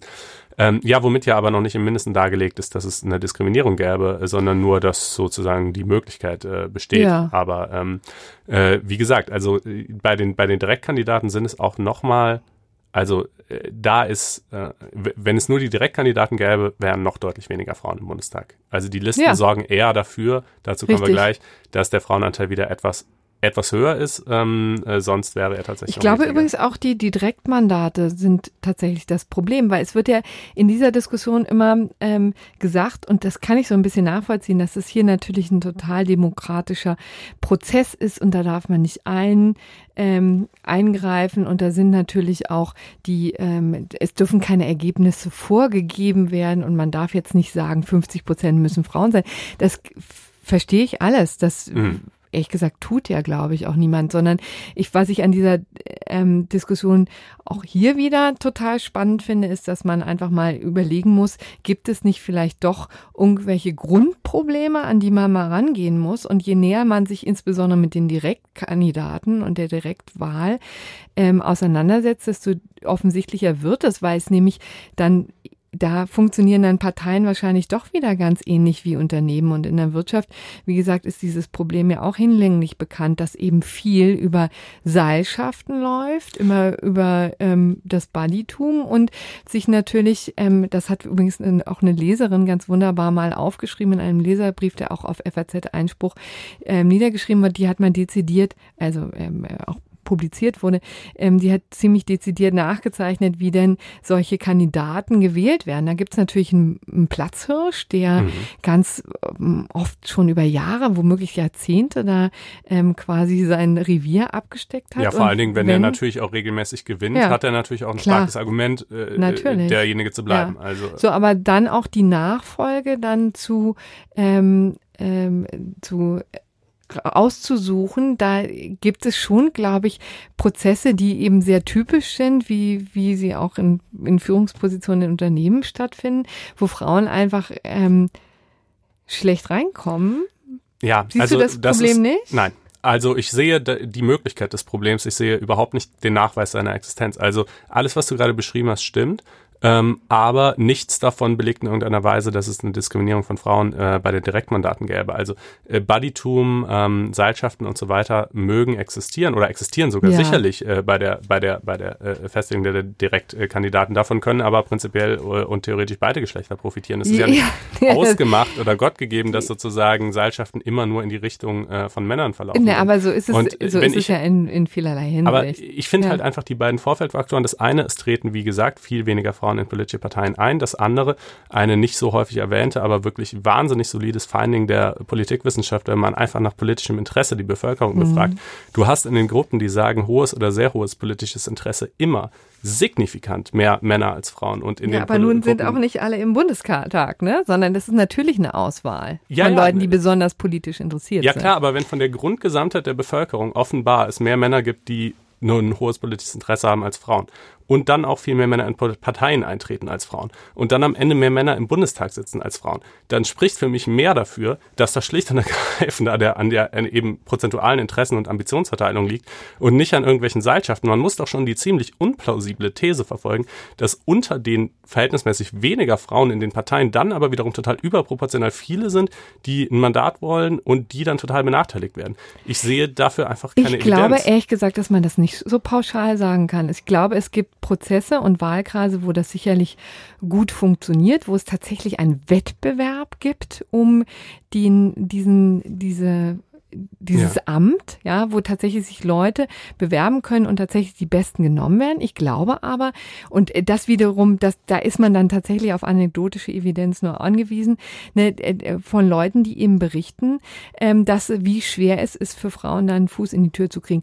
Und das Zweite ist übrigens, das ist, äh, finde ich, etwas, was in der ähm, in der Debatte immer komplett untergeht, ist einfach, dass äh, die Tatsache, dass Direktkandidaten wahnsinnig in die Bütt gehen, übrigens auch finanziell für ihre ähm, für ihre mhm. Bewerbung. Ja, die müssen also fünfstellige Beträge auf den Tisch legen, um überhaupt ihren Wahlkampf finanzieren zu können. Unsere Kollegin Helene Bobrowski hat im vergangenen Jahr da wirklich einen ähm, großartigen Artikel drüber geschrieben. Das ähm, heißt einfach, also es ist Standard. Mhm. Ja, wird auch als Brautgeld bezeichnet, ja, was ich auch ein bisschen schräg finde. Und dann geht es eben darum, dass, ähm, dass der gewinnt, der am, am meisten bereit ist, Geld und Zeit zu opfern für diesen Wahlkampf, von dem er gar nicht weiß, ob er sich rentiert. Und ich muss sagen, das fand ich schon damals, jetzt unabhängig von dieser Geschlechterdebatte, ähm, als ich diesen Artikel gelesen habe, schon auch wirklich ein zutiefst undemokratisches Vorgehen. Das ist auch ein großes Tabu in den, ähm, in den ähm, Parteien, also in der CSU, auch da wieder soll es eben besonders so sein, da werden teilweise müssen die Leute 100.000 Euro auf den Tisch legen mhm. dafür. In anderen Parteien sollen es weniger sein, aber ich finde, dass per se schon wirklich so ein um merkwürdigen ja, ja. Ähm, Start. also das ist komische, dass dieses ganze, diese ja. ganze Kandidatenaufstellung für die Direktwahl eine ziemlich shady Geschichte ist, ja. da sind wir uns, glaube ich, einig, dass sie das Potenzial zu Diskriminierung und der Entstehung von Seilschaften und so weiter birgt, sind wir uns auch einig. Nur einfach sozusagen, ich finde, der Burden of Proof dafür, dass tatsächlich eine Diskriminierung einer bestimmten Gruppe stattfindet, liegt bei demjenigen, äh, der ins Wahlrecht eingreifen nee, will. Auch das ähm, finde ich wieder die falsche Debatte. Ich finde einfach, jetzt kann man sich das doch mal das zum Anlass nehmen, zu gucken, was läuft da eigentlich falsch. Und ich finde, da müssen doch übrigens nicht nur die Frauen unbedingt nur von, davon profitieren, es können doch genauso gut auch Männer davon profitieren, die eben nicht so intensiv in diesen Seilschaften sind, die nicht im Tennisclub, im Jagdclub sein mhm. sollen, sondern lieber wirklich sich originär politisch engagieren wollen. Das ist gut, doch das tun die natürlich schon auch. Es ist ja schon beides. Aber ja, aber ja, ich also okay, gut. Aber das würde noch weiter. Also klar, man könnte ganz grundsätzlich mal reden ja. über über dieses System. Und das fände ich schön. Äh, ja, das fände ich, das fände ich auch schön. Ähm, gut, jetzt aber vielleicht um nochmal genau. hier zu, zu, zurückzubringen. Wir verplaudern das wird, wird, eine lange. Ach ja, aber ich, ich, ich hoffe, es ist interessant. Äh, dann gibt's eben noch noch die Liste. Ja. Ne? Die Liste, ähm, da ist es jedenfalls prinzipiell etwas einfacher, wenn man denn will, eine Frauenquote einzuführen. Manche Parteien intern haben das auch einfach schon getan. Also zum Beispiel die Grünen, habe ich ja gerade gesagt, da geht jeder zweite Listenplatz an eine Frau. Bei den, äh, bei der äh, CDU ist es, glaube ich, jeder dritte. Genau, ähm, die haben so ein Quorum eingerichtet. Das weiß vielleicht auch nicht jeder, ne? Das fand ich ganz interessant. Genau. Und ähm, so, und jetzt ist ja immer noch die Frage, also wenn man, wenn das Ziel wäre, wir wollen das Wahlrecht irgendwie so ändern, dass am Ende ungefähr 50 Prozent Frauen im Parlament sitzen, wie könnte man das machen? Man kann meines Erachtens nicht nur bei der Liste oder nur bei den Erststimmen, bei den Direktkandidaten ansetzen, denn dann hat man das Problem, dass man manche Parteien erreicht und andere nicht. Also zum Beispiel die CSU erreichst du über eine Liste überhaupt nicht, die AfD erreichst du über die Direktkandidaten überhaupt nicht. Äh, also eigentlich müsste man fairerweise schon irgendwie an beiden Fronten ansetzen. Ähm, für die Direktkandidaten gibt's eigentlich, finde ich, nur schlechte Lösungen. Ähm, also die Och. eine. Die eine Variante, die, ist, die halt vorgeschlagen wird, ist, ne, man lässt ein Doppelticket aufstellen. Also Genau, jede Partei stellt eine Frau und einen Mann auf. Das hat auf äh, LTO, ne, glaube ich, der Professor ähm, Gerditz Mhm. mal in den Raum geworfen. Fand ich ganz pfiffig, du fandest es doof, ne? Ähm, ach nö, ich war, ja, also was heißt doof, weiß ich nicht. Also äh, die, der Vorschlag ursprünglich kommt ja von, hat ja auch Katharina Barley mal ins Spiel Ah, gebracht. okay, und, ähm, das war mir nicht bewusst. Und, äh, und dann gibt's eben noch verschiedene Modelle der Umsetzung mit diesem Doppelticket. Also weil das Problem wäre ja, wie funktioniert das dann? Heißt das dann, wenn zum Beispiel die, die Kandidaten von der CDU, der Mann und die Frau zusammen am meisten Stimmen kriegen, ziehen die dann beide in den Bundestag ein? Nein. Dann hättest du natürlich das Problem, dass du eine gigantische Explosion der Bundestagsabgeordneten hättest. Äh, das kann nicht sein. Das wird jetzt schon als zu hoch kritisiert mit 709 ähm, und, und dann hättest du halt fast eine Verdopplung. Das wäre einfach indiskutabel. Ähm, okay, dann könntest du natürlich sagen, wir halbieren die Wahlkreise. Also wir legen Geht immer zwei. Wahlkreise zusammen. Äh, und, äh, und dann ziehen eben beide ein. Ähm, dann kommen wir auf derselben Zahl raus. Kannst du dir vorstellen, was das für unfassbare Verwerfungen nach sich ziehen würde, weil natürlich ein äh, wirklich, ja, äh, politischer Flächenbrand ausbrechen würde darüber, welcher neue Wahlkreiszuschnitt wen bevorteiligt und benachteiligt. Naja, Flächenbrand, damit wäre ich vorsichtig mit diesem, gut, ist vielleicht. mit dieser Keule. äh, Ja, aber, ne, aber doch ehrlich gesagt schon. Also es würde halt Komm, ich eine dir noch ein Diskussion über. Ja, ja, guck mal, siehst du, das ist, das ist So, gefährlich also mit das dem Alkohol in der Sendung. gegen, gegen die, diese beiden Lösungen bist du. Die dritte, die ja Herr Gerditz, also Genau. wie gesagt, Frau Barley wahrscheinlich auch vorgeschlagen hat, ist ja, dass im Grunde man dann ähm, sich für einen der beiden entscheiden darf, ne? also Mann oder Frau, und dann derjenige in den Bundestag zieht, der die meisten Stimmen auf sich vereint, aber sozusagen die, die anderen auch noch indirekt zählen bei der Bemessung, wer hat denn jetzt, welche Partei hat denn überhaupt nun ähm, das, das Stimmrecht bekommen, also die, die, die Stimme bekommen. Ne? Also ich habe, ist ein bisschen schwierig zu verstehen. Ich habe es aus einem Text daraus nicht gecheckt. Ich habe dann gestern nochmal mit ihm hin und her geschrieben. Ah, hast du. Ähm, und er hat es mir erklärt, äh, äh, Wahlrecht for Dummies sozusagen. Also die Idee ist, man guckt erstmal zum Beispiel, sagen wir mal, bei der CDU haben der Frau und die Frau und der Mann zusammen am meisten Stimmen. Dann geht das Direktmandat in diesem Wahlkreis an die CDU. Jetzt aber noch die Frage, zieht der, die Frau oder der Mann ein? Sagen wir mal, ähm, äh, zusammen hatten die am meisten, aber es war so ganz knapp. Die, die Frau hat irgendwie 51 Prozent der CDU-Stimmen geholt, der Mann 49, würde die Frau einziehen. Das kann aber zur Konsequenz haben, dass eine Kandidatin einzieht, die insgesamt nicht am meisten Stimmen bekommen hat. Denn wenn es jetzt zum Beispiel bei der SPD, sagen wir mal, die SPD blieb nur knapp dahinter, ja, aber bei der SPD hatte der Mann intern in den SPD-Stimmen 90 Prozent und die Frau nur 10 Prozent, dann hätte der SPD-Mann mehr Direktstimmen bekommen als die CDU-Frau. Trotzdem würde die CDU-Frau einziehen und nicht der SPD-Mann. Das kann man natürlich so machen, ähm, aber es wäre zumindest mal ein doch ziemlich drastischer Bruch mit dem Prinzip der direkten Repräsentation, bei dem Wobei- halt der, der am meisten Stimmen bekommt, in den Bundestag einzieht. der ja nun auch sowieso schon aufgebrochen ist, weil es ja unterschiedliche Stimmgewichtungen gibt. Das ist ja auch immer wieder etwas, was die Bundes, äh, das Bundesverfassungsgericht mal hier, mal da beschäftigt, wenn ich es jetzt so richtig dunkel erinnere. Ist, finde ich, ein Manko. Weiß auch nicht, ob man drum herum kommt. Könnte mir aber vorstellen, dass man es kann. Jetzt mal ganz pauschal. Also ich gesagt. denke mal, wenn man irgendwie in den Wahlkreisen in, ansetzt, dann ist das die einzige Hm. Möglichkeit, aber eben mit starken Bauchschmerzen äh, verfassungsrechtlich mindestens mal schwierig. Müsste man mal durchdiskutieren, ja. Ja, und für die Wahlkreise haben wir es ja eigentlich gerade schon skizziert, wäre es theoretisch einfacher, ne, indem man halt sagt, alle Parteien müssen ihre Listen einfach paritätisch besetzen, äh, immer Mann, Frau im Wechsel. Nicht für die Wahlkreise, sondern für die Äh, Listenwahl. für, für, Hm? Ja, für die Genau. Listen, genau. Ähm, wird natürlich, also ich habe auch mal in der Kommentarliteratur äh, nachgeschaut, ähm, insbesondere für die Direktmandate findet man insgesamt wenig, weil die meisten Leute Hm. offenbar schon den Gedanken irgendwie gar nicht für kommentierungswürdig halten oder bisher nicht ernst genommen haben. Für die Listen findet man es hier und da und da wiederum sind die meisten Stimmen der Meinung, dass es äh, verfassungswidrig wäre, weil Eingriff in die ähm, Das vorzuschreiben, ne? Wie gesagt, man kann sich das ja selber Genau. ma- geben. Ne? Also Eingriff in die innerparteiliche Demokratie ist das eine und äh, Eingriff in die in die ähm, äh, Freiheit und Gleichheit der Wahl äh, ist das andere. Also äh, in Summe ähm, wäre es schon wirklich äh, auch, ich finde es halt auch Demokratie theoretisch höchst bedenklich, wenn man, ne, es ist natürlich, das ist vielleicht noch als letzten Punkt, es kommt dann ja immer so dieses Argument, ähm, naja, wenn wir damit anfangen, warum dann nicht eigentlich irgendwie auch ein, ein Anteil von irgendwie Migranten oder von Hm. ähm, äh, zum Beispiel Alter? Handwerkern Ja, im, im Bundestag.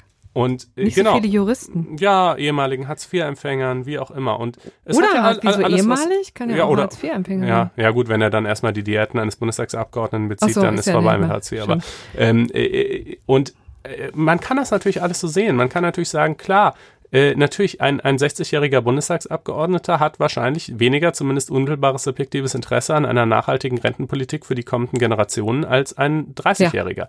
Das ist wahrscheinlich auch so. Ähm, äh, der Gedanke unserer Demokratie fußt, fußt eben schon darauf, dass man diesen Leuten zutraut, nicht nur ganz subjektiv ihre eigenen Interessen zu verfolgen, sondern dass man Männern auch zutraut, äh, auch vorteilhafte Politik für Frauen zu betreiben, dass man Älteren auch zutraut, vorteilhafte Politik für jüngere Generationen zu betreiben und so weiter. Ähm, ich finde, wenn man damit einmal bricht, immerhin, das muss man dem Vorschlag zugeben, hat er den Artikel 3 Absatz 2 auf seiner Seite, also sozusagen die Gleichstellung der Geschlechter genießt schon nochmal ein besonderes Gewicht gegenüber der Gleichstellung von Jung und Alt oder, oder, oder Einkommensgruppen oder so. Äh, das ist zumindest verfassungsrechtlich, formalistisch gesprochen ein Argument. In der Sache weiß ich gar nicht, ob ich es so überzeugend finde. Ich glaube, es ist plausibler zu sagen, Männer machen auch eine Politik, die auch gut ist für Frauen, als äh, zum Beispiel eben beim Kriterium Alter oder diversen oder Einkommen oder diversen anderen. Also äh, der Sache nach äh, fände ich das da fast naheliegender, aber in, aber der Sache Na. nach lehne ich es auch einfach rundheraus ab. Ich bin einfach ein, ich bin leider ein Diversity jetzt fällt mir irgendwie der, das Anhängsel nicht ein. Fan ist Verfechter? Naja, ich, also ich kann ey, damit einfach echt viel anfangen mit dem Gedanken, dass je bunter ähm, das Gremium ist, das darüber in, über ein, eine Frage, was auch immer sie sein soll, entscheidet, desto lebensnäher die ähm, lebensnäher die Entscheidung. Das finde ich absolut nachvollziehbar, hat sich in meiner äh, Lebenswirklichkeit auch immer so wiedergespiegelt. Natürlich, Ach, das, das würde würd ich gar nicht ausschließen, ja. dass das so ist. Ähm, Deswegen bin ich übrigens dankbar über die äh, über diese Debatte hier und das sollte es hier auch nur sein. Ich weiß gar nicht, ob äh, was davon übrigens dann auch durchgesetzt werden kann und ob es immer irgendwie Zwang sein muss. Aber dass man jetzt mal wieder darüber diskutiert, finde ich und ich meine, äh, ja, ne, auch noch so ein Ding, das fällt mir gerade ein. Also guck mal, zum Beispiel die, die AfD, die hat insgesamt auch nur einen Frauenanteil von 15 oder 16 Prozent. Ja. Wenn die jetzt gezwungen wäre, 50 Prozent Frauen in den Bundestag zu schicken, die hätte einfach ein massives Personalproblem. Ehrlich gesagt ist das wahrscheinlich auch ein willkommener Nebeneffekt aus ja. Sicht derjenigen Parteien, die das fordern. Und es ist wahrscheinlich auch kein Zufall, dass ausgerechnet die Partei, die die rigideste Law and Order Politik und die härteste Abschottungspolitik äh, und die größte soziale Kälte irgendwie ja. einfordert, überwiegend männlich ist. Das sagt übrigens nichts Gutes über Männer aus. Ähm, aber, aber, aber diese Freiheit muss man ihnen schon lassen. Und das ist einfach ein, ein mittelbarer Eingriff in die politische Programmatik. Es äh, ist in der Tat auch ein äh, dann Argument pro oder eben vor allen Dingen auch kontra, ne? wenn man dann zum Wahl, zur Wahl ohne gehen muss. Ja, genau. Das ist ja jedem. Also ich fürchte, wir werden dieses tiefgreifende Thema ähm, jetzt nicht äh, letztinstanzlich lösen können, klären können. Aber ich wollte sozusagen hier einfach nur mal für eine lebendige Debatte wärmen und ja. vielleicht Vorschläge, wie man das alles noch äh, lebensnäher gestalten kann. Auch dazu erscheint übrigens ein Text auf FAZ Einspruch Ist in den nächsten ja Tagen. faz.net-einspruch testen konnte ich bin schon beschwipst. Ja, das ist doch herrlich. Äh, von wem ist denn der Artikel? Äh, von mir. Ach so, kann oh. ich besonders empfehlen. Kann ich, kann ich dann, dann kommt von nächste, nächste Woche von mir dann auch noch ein Artikel. Ja, kannst du gerne. Gucke ich mir jetzt mal an. Nachlegen. So, und dann kommen wir zu etwas Nüchterem, aber es ist auch schön, dass mal wieder hoch herging. Also, wir mm. bräuchten irgendwie ein bisschen was zu knabbern. Das machen andere Podcasts besser. Ja, ja, ja. Aber wir saufen eigentlich ja auch so, so ein bisschen Brot und, und, äh, und Butter. Danke, Butter. Vielleicht die gereicht wird. Roselwein auf. Genau, also jetzt mal BGH zum Mietrecht. Genau, äh, examensrelevantes Urteil der Woche. Ähm, folgende Situation. Ein, es, gibt, es gibt eine Wohnung, die ist ursprünglich in, äh, im Eigentum der Stadt oder der Kommune. Und da leben schon seit vielen, vielen Jahren, seit 1981, ähm, äh, ja, eben, ich glaube, ein Ehepaar drin. Und nun verkauft Und diese, dieses, dieses Haus hat zwei Wohnungen. Die eine, wo dieses Ehepaar drin lebt und eben noch eine andere, die nicht vermietet ist. Jetzt wird diese Wohnung verkauft von der Stadt an irgendwelche neuen privaten Eigentümer. Und in dem Kaufvertrag steht drin, Die Mieter, also dieses Ehepaar, haben ein lebenslanges Wohnrecht. Der Käufer übernimmt das bestehende Mietverhältnis. Er darf insbesondere keine Kündigung wegen Eigenbedarfs oder wegen der Behinderung einer angemessenen wirtschaftlichen Verwertung aussprechen. Möglich ist lediglich eine Kündigung wegen der erheblichen Verletzung der dem Mieter obliegenden vertraglichen Pflichten und so weiter. Also zum Beispiel, wenn er halt einfach aufhört, eine Miete zu zahlen, dann dürfen sie ihn natürlich schon kündigen. Ähm, Jetzt kündigt dieses Ehepaar im Jahr 2015, äh, nicht das Ehepaar, Quatsch, die neuen Eigentümer des Hauses ja. kündigen im Jahr 2015. Wegen Eigenbedarf, oder? Nicht gar, ja, ein, äh, eine Form des Eigenbedarfs. Ja. Aber das ist nochmal ein bisschen was anderes. Das ist der 573a Absatz 1 Satz 1 BGB. Das ist so eine Sondervorschrift, äh, da, äh, der gilt für, ähm, für Immobilien mit maximal zwei Wohnungen. Ähm, also ah. Also hier eine Mietwohnung, äh, ein Mietverhältnis über eine Wohnung in einem vom Vermieter selbst bewohnten Gebäude. Also die haben selbst die andere Wohnung dann bewohnt. Äh, mit nicht mehr als zwei Wohnungen kann der Vermieter auch kündigen, ohne dass es eines berechtigten Interesses im Sinne des 573 bedarf. Ähm, weil man halt irgendwie sagt, naja, das ist irgendwie so eine bisschen prototypische Konstellation, denen gehört das Haus, die wohnen in der einen Wohnung jetzt. Es ist letztlich läuft es auf eine Form des Eigenbedarfs so ein bisschen hinaus, ohne dass der dann aber noch weiter dargelegt werden müsste.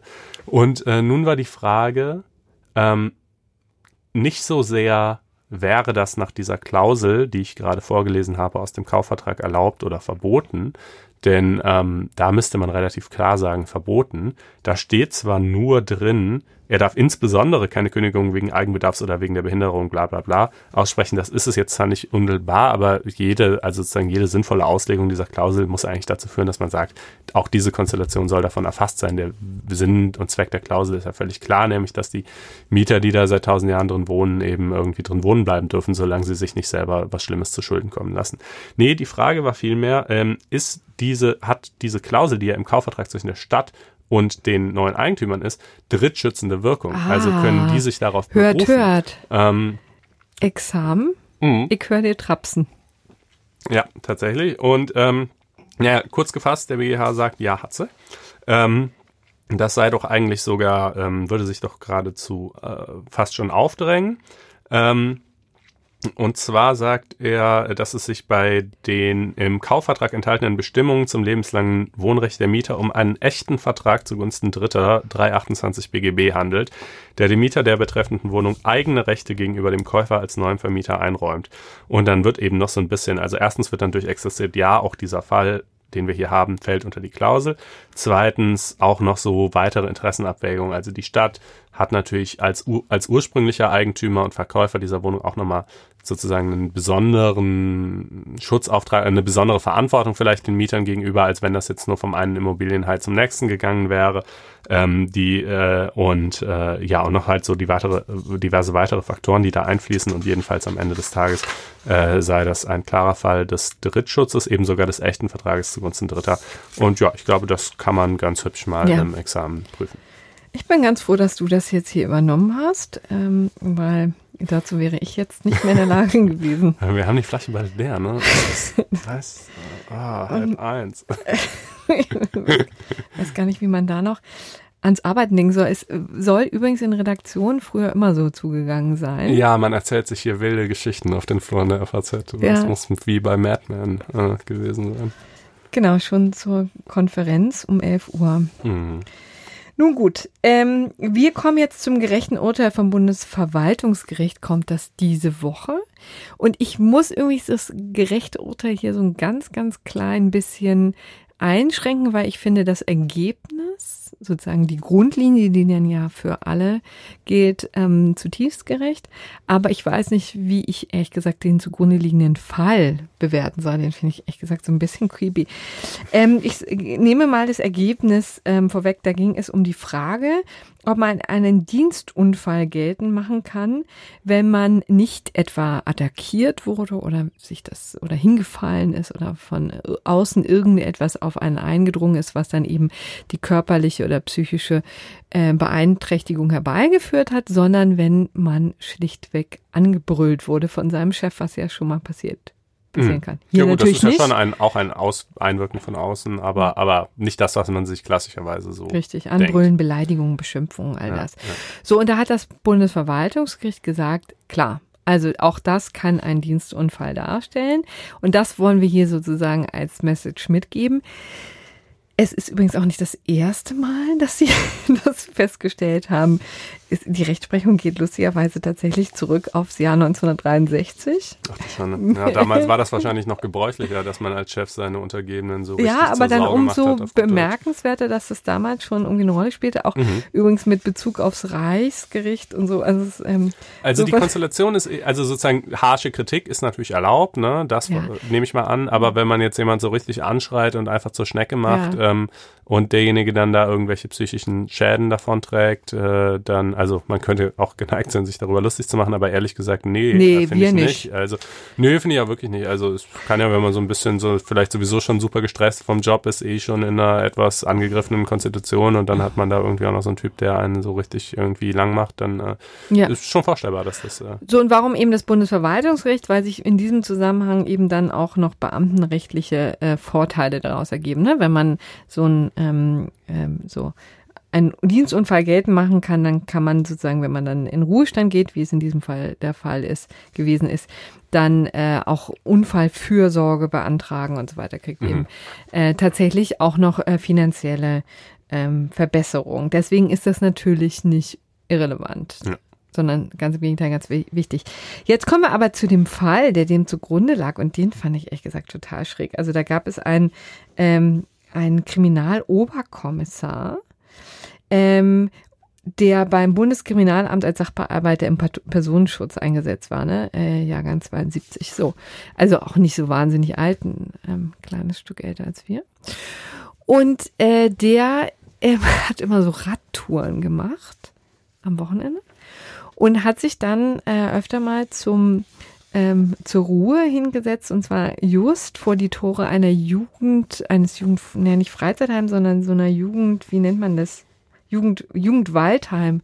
So mein, mein letzter Aufenthalt war in der Tat auch schon ein Weilchen her, dass ich mal im Jugend Waldheim untergekommen bin, also so eine Jugendherberge. Ja, ne? Ja. So, da waren eben Klassen untergebracht und insbesondere ging es um eine achte Klasse, da waren eben 30 Schüler da und die fühlten sich von dem belästigt, also beobachtet und belästigt, die hatten regelrecht Angst vor dem und mhm. so weiter und dann hat die Lehrerin auch eingegriffen und hat gesagt, gehen Sie hier weg.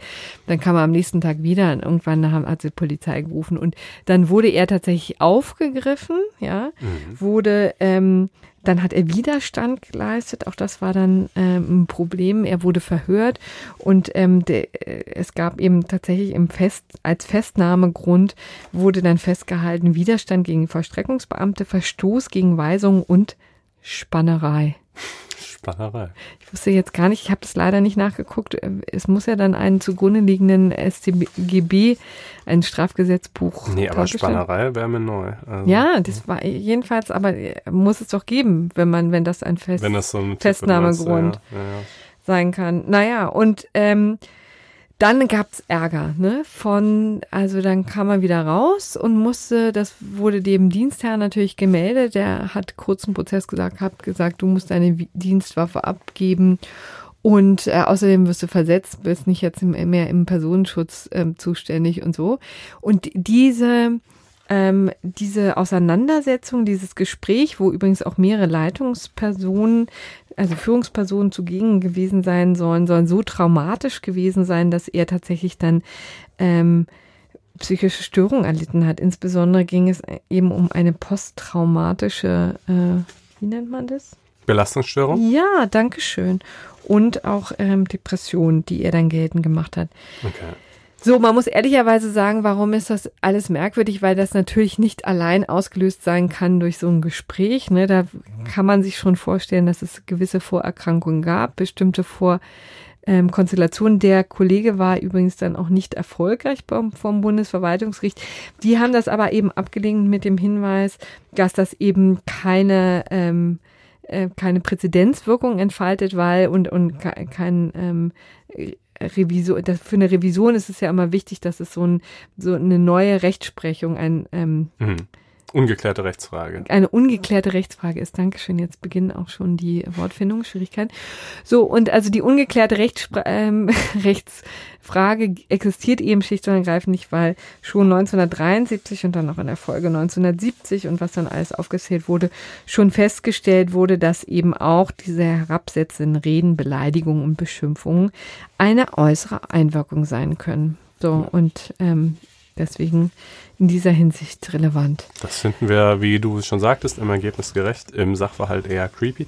Ich habe gerade nochmal nachgeschaut, nee, Spannerei ist natürlich kein Straftatbestand. Das ist das Einzige, das ist, was noch am nächsten rankommt, 201a, StGB, Verletzung des höchstpersönlichen Lebensbereichs durch Bildaufnahmen, aber dann müssen halt auch mal eben erstmal solche gefertigt worden sein, dass ähm, danach klang es jetzt So, nicht. aber wie kommt dann die Spannerei da rein? Weiß ich nicht, vielleicht einfach als untechnischer Begriff zur Beschreibung dessen, was da los war.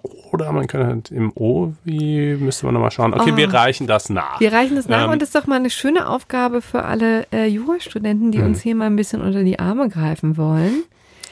Die und die das vielleicht erhellen können. Genau, ansonsten übrigens nächste Woche haben wir eine Sondersendung in Planung. Da geht's um Legal Tech, also irgendwie die äh, Art und Weise, wie, wie Technologie äh, die Rechtsberatung und, und auch Rechtsfindung auf Verbraucherseite irgendwie durcheinander wirft oder auch Und mit nicht. sehr vielen praktischen Beispielen. Also wirklich für allen was dabei, äh, selbst für Leute, die irgendwie mit Legal Tech gar nichts anfangen sollen. Da sollte man mal reinhören, einfach weil es wirklich echte Lebenshilfe ist. Ja, und ohne diesen Sci-Fi-Roboter werden uns ersetzen Unsinn, sondern eher so ein bisschen näher an tatsächlich Ja. existierenden Anwendungsfällen dran in der Gegenwart. Und der reizende Kollege Markus Jung war auch wieder vorbei. Das ist ja für Ja, den einen der- oder nicht vorbei, sondern dabei. Das ist ja für den einen oder anderen ja vielleicht auch ein Hör Höranreiz. In zwei Wochen bin ich dann in Urlaub, aber der Podcast findet trotzdem statt, nämlich mit Wenn dir. ich dazu in der Lage bin. Ach ja, bis dahin. Äh, und und ähm, äh, mit äh, Marlene Grunert. Genau, die, meine Kollegin bei Einspruch, also sozusagen wir alle, äh, alle juristisch versierten Redakteure der FAZ arbeiten ja in irgendeiner Form bei Einspruch mit, aber Marlene und ich sind die beiden, die sozusagen die Hauptlast stemmen. Ja. Ähm, und äh, genau, dann lernt ihr die auch mal kennen, das wird sicherlich sehr nett. Ähm, in drei Wochen bin ich dann wieder mit auf Sendung oder ja, nächste Woche auch und dann eben in drei Wochen wieder in einer regulären Folge. Ähm, in dem Sinne, Ja. nett war's. Tschüss, herzlichen Dank, schöne Restwoche. Macht's gut, ciao.